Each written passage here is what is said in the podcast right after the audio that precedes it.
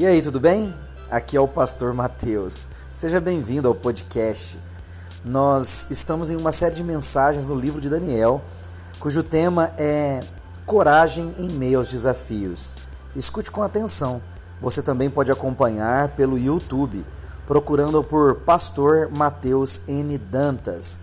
Deus abençoe você e que você seja edificado.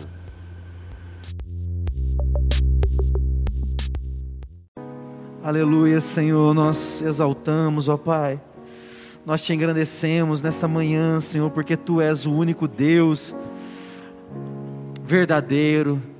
Nós cremos em ti, Senhor, conforme a Escritura, o Pai, o Filho e o Espírito Santo.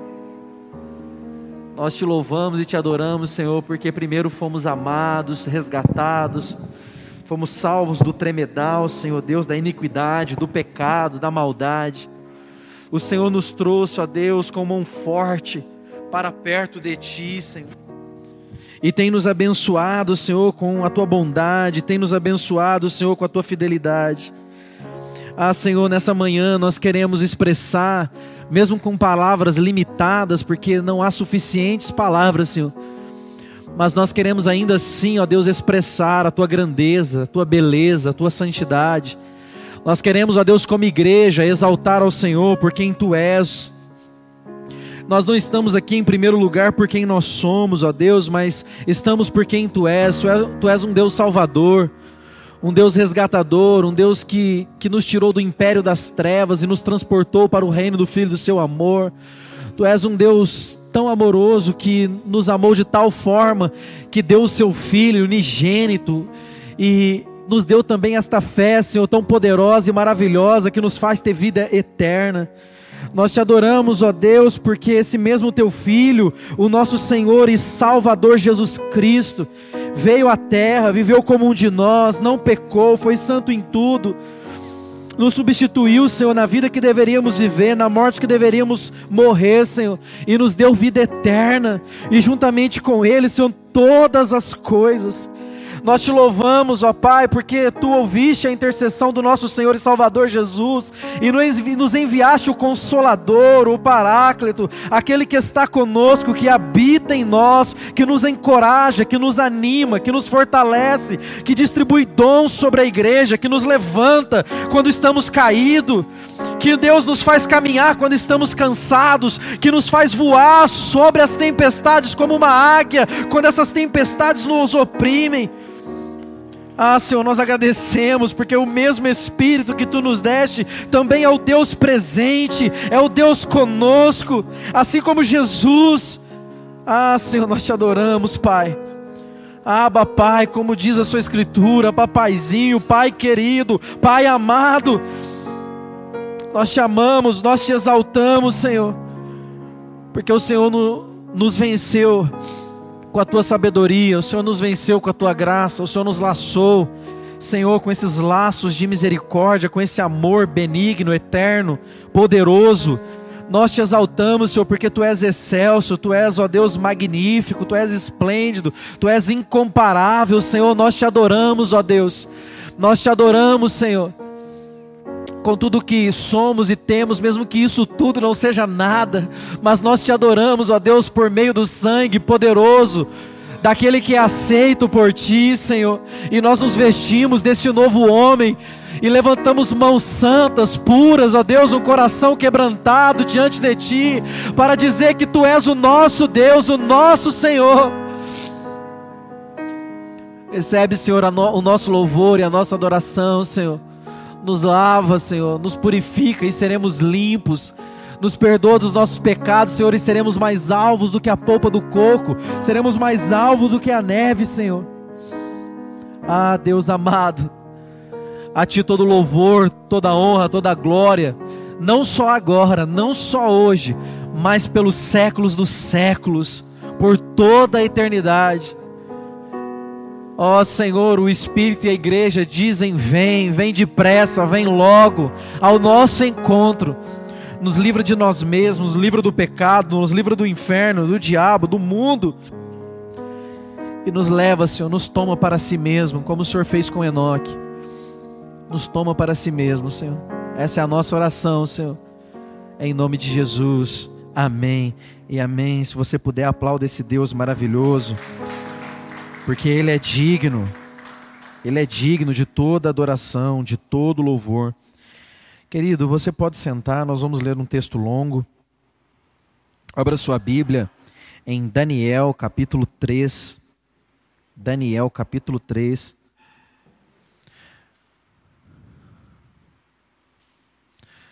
Eu vou pedir para algum irmão ou irmã, se possível, trazer uns dois copos de água aqui, por gentileza, alguém que estiver aí no fundo. Vai ajudar bastante. Abra sua Bíblia em Daniel, capítulo 3. Eu vou chamar aqui o irmão Rodrigo, que fará essa leitura agora pela manhã. Você pode ficar sentado mesmo, a leitura é longa. Daniel, capítulo 3.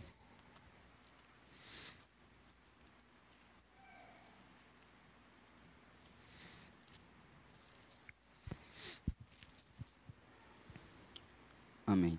Som.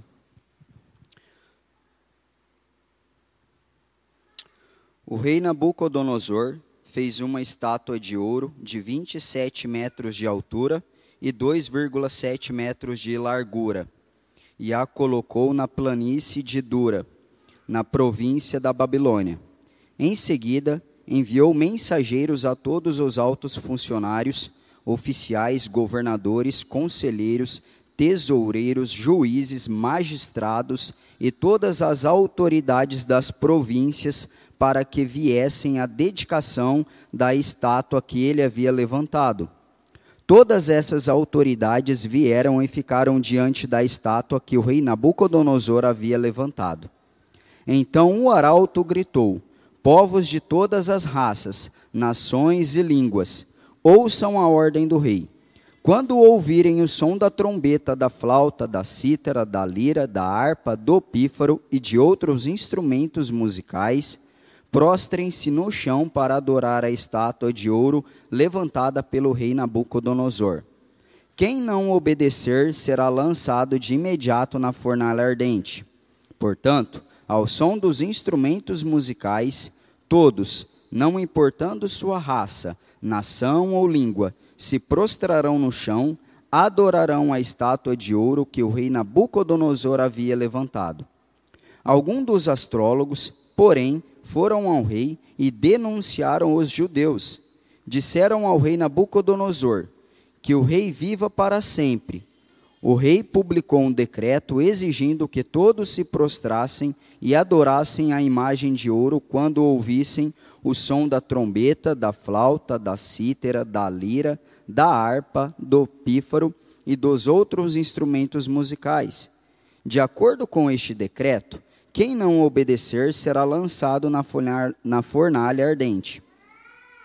Alguns judeus, Sadraque, Mesaque e Abidnego, que o rei encarregou da província da Babilônia, não lhe dão atenção ao rei, recusando a servir seus deuses e não adoram a estátua de ouro que o rei levantou. Então Nabucodonosor se enfureceu e ordenou que lhe trouxesse Sadraque, Mesaque e Abednego. Quando eles foram conduzidos à presença do rei, ele lhes disse: Sadraque, Mesaque e Abednego, é verdade que vocês se recusam a servir meus deuses e adorar a estátua que levantei? Eu lhes darei mais uma chance de se prostrarem e adorarem a estátua que fiz, quando ouvirem o som dos instrumentos musicais. Se, contudo, vocês se recusarem, serão lançados de imediato na fornalha, na fornalha ardente. E então, que Deus será capaz de livrá-los de minhas mãos? Sadraque, Mesaque e Abidnego responderam: Ó oh, Nabucodonosor, não precisamos nos defender diante do rei. Se formos lançados na fornalha, na fornalha ardente, o Deus a quem servamos pode nos salvar. Sim, ele nos livrará de suas mãos, ó Rei. Mas ainda que ele não nos livre, queremos deixar claro, ó Rei, que jamais serviremos seus deuses ou adoraremos a estátua de ouro que o rei levantou. Nabucodonosor se enfureceu tanto com Sadraque, Mesaque e Abidnego, que seu rosto ficou desfigurado de raiva então ordenou que a fornalha fosse aquecida sete vezes mais que de costume. Deu ordens também para que alguns dos homens mais fortes de seu exército amarrassem Sadraque, Mesaque e Abidnego e os lançassem na fornalha, na fornalha ardente. Eles os amarraram e os lançaram na fornalha inteiramente vestidos, com túnicas, turbantes, mantos e outras roupas. E uma vez que o rei em sua ira, havia exigido um fogo tão quente na fornalha, as chamas mataram os soldados que jogaram os três lá dentro. Assim, Sadraque, Mesaque e Abidnego, amarrados, caíram nas chamas intensas. De repente, porém, o rei Nabucodonosor se levantou espantado e disse a seus conselheiros: Não foram três os homens que amarramos e lançamos na fornalha? Sim, ó rei. E eles responderam: Olhem, disse Nabucodonosor, vejo quatro homens desamarrados andando no meio do fogo sem se queimar. E o quarto homem se parece com um filho de deuses. Então Nabucodonosor se aproximou o máximo que pôde da porta da fornalha ardente e gritou: Sadraque, Mesaque e Abidnego, servos do Deus Altíssimo, saiam, venham aqui. E Sadraque, Mesaque e Abidnego saíram do meio do fogo. Os altos funcionários, os oficiais, os governadores e os conselheiros se juntaram ao redor deles e viram que o fogo não os havia tocado. Nem um fio de cabelo na cabeça deles estava chamuscado, e suas roupas não estavam queimadas, nem sequer tinham cheiro de fumaça. Então Nabucodonosor disse: Louvado seja o Deus de Sadraque, Mesaque e Abednego. Ele enviou seu anjo para livrar seus servos que nele confiaram. Eles desafiaram a ordem do rei e estavam dispostos a morrer, em vez de servir ou adorar qualquer outro Deus que não fosse seu próprio Deus. Portanto, faço este decreto: se qualquer pessoa, não importando sua raça, nação ou língua, disser uma palavra contra o Deus de Sadraque, Mesaque e Abednego, ele será despedaçada e sua casa transformada num monte de escombros. Não há outro Deus capaz de livrar desta maneira. Então o rei promoveu Sadraque, Mesaque e Abednego a cargos ainda mais elevados na província da Babilônia. Amém. Amém. Amém. Ora por nós, por favor. Senhor nosso Deus e amado Pai, uma vez mais, Senhor, nós queremos colocar diante da Sua palavra o pastor Mateus e toda a congregação, Senhor, que o Senhor aqui enviou. Senhor, abençoe o pastor Mateus, que a palavra seja ministrada, ó Deus, aos nossos corações. Que haja em nós, Senhor, o senso de arrependimento o senso de adoração. Que nós, Senhor, estejamos prontos para ouvir o Senhor falar a nós. Nos ajuda. Nos dê, Senhor, o Espírito Santo, ó Deus, em nossos corações, para que nós podemos sair daqui, Senhor, avivados, calorados, Senhor, prontos para te servir, Senhor, e que a expansão do seu reino seja expandida a toda Araçatuba e em todas as províncias ao redor deste lugar. Em nome de Jesus nós oramos. Amém. Amém, glória a Deus.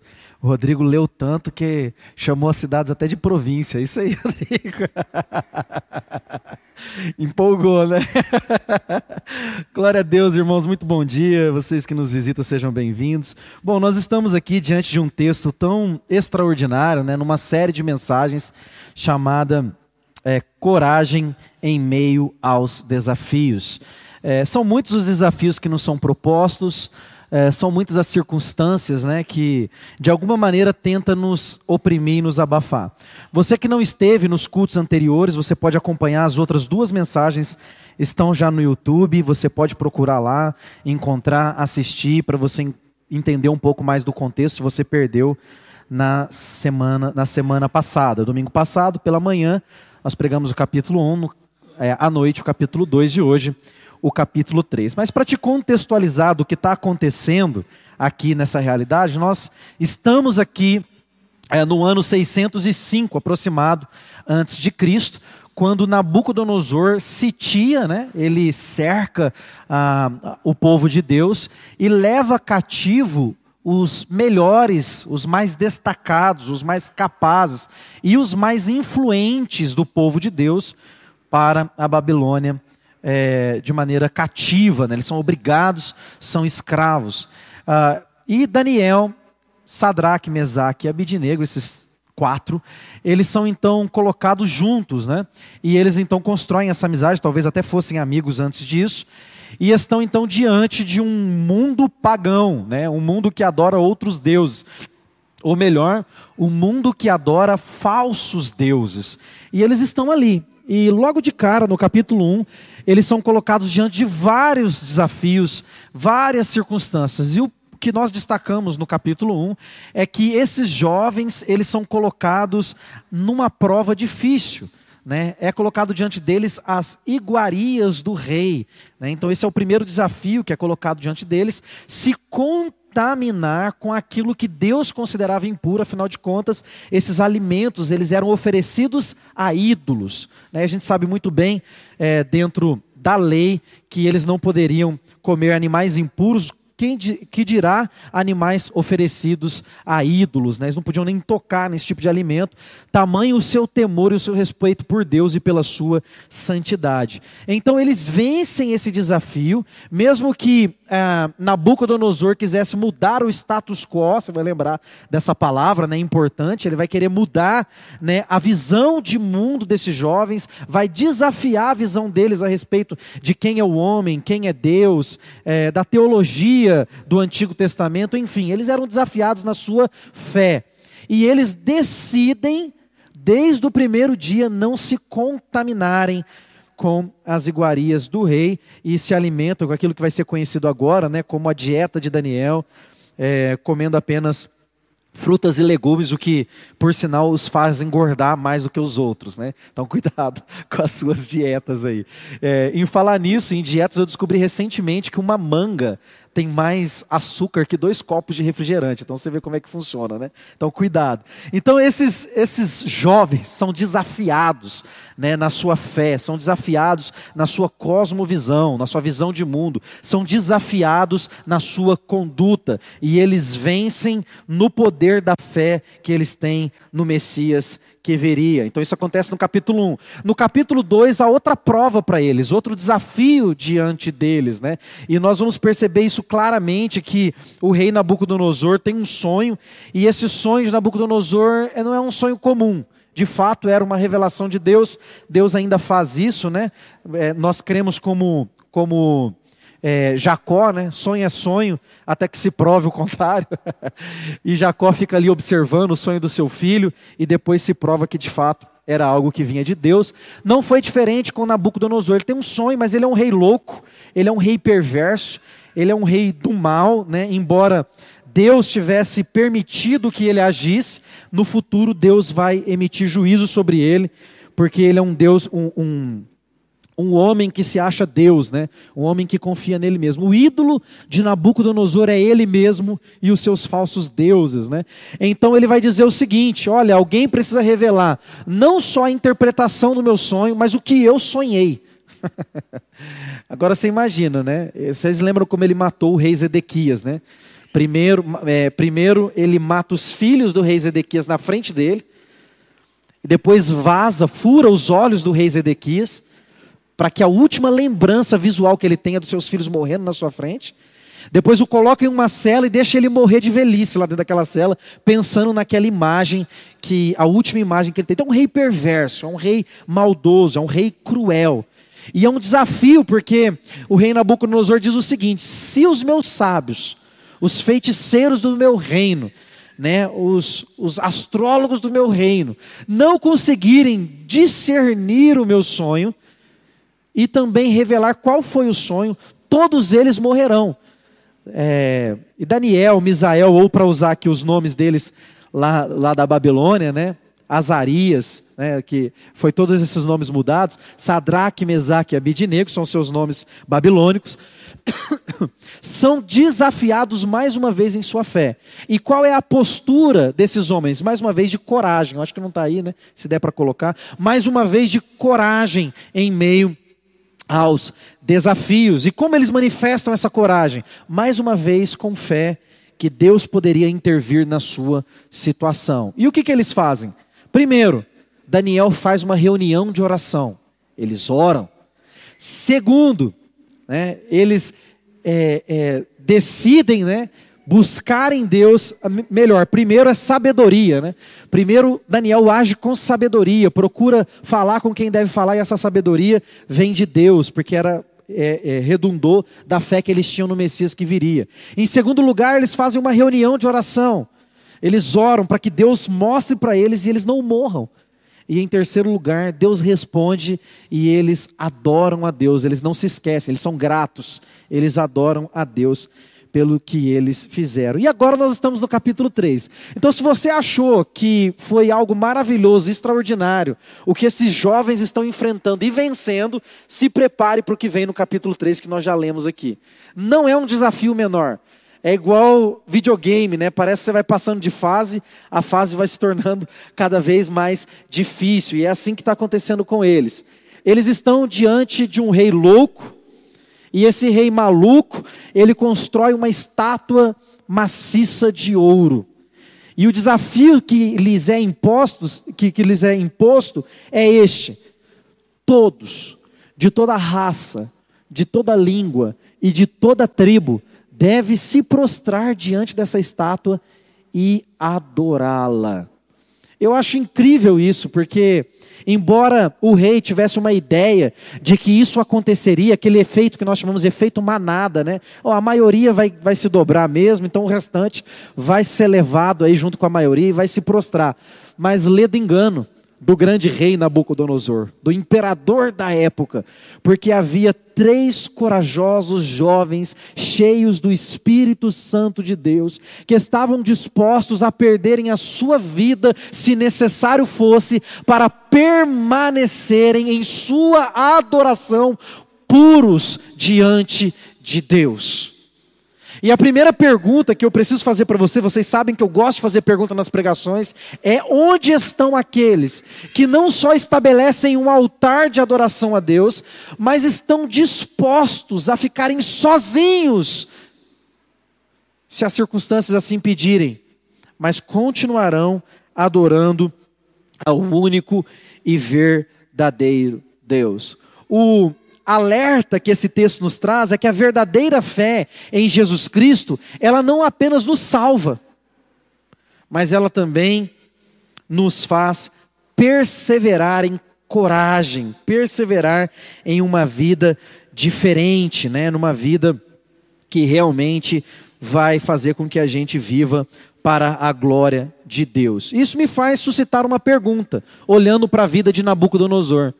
Você conhece alguém que em algum momento da sua vida manifesta algum tipo de fé verdadeira, parece que a fé dela é genuína. Nossa, eu conheço tanta gente assim.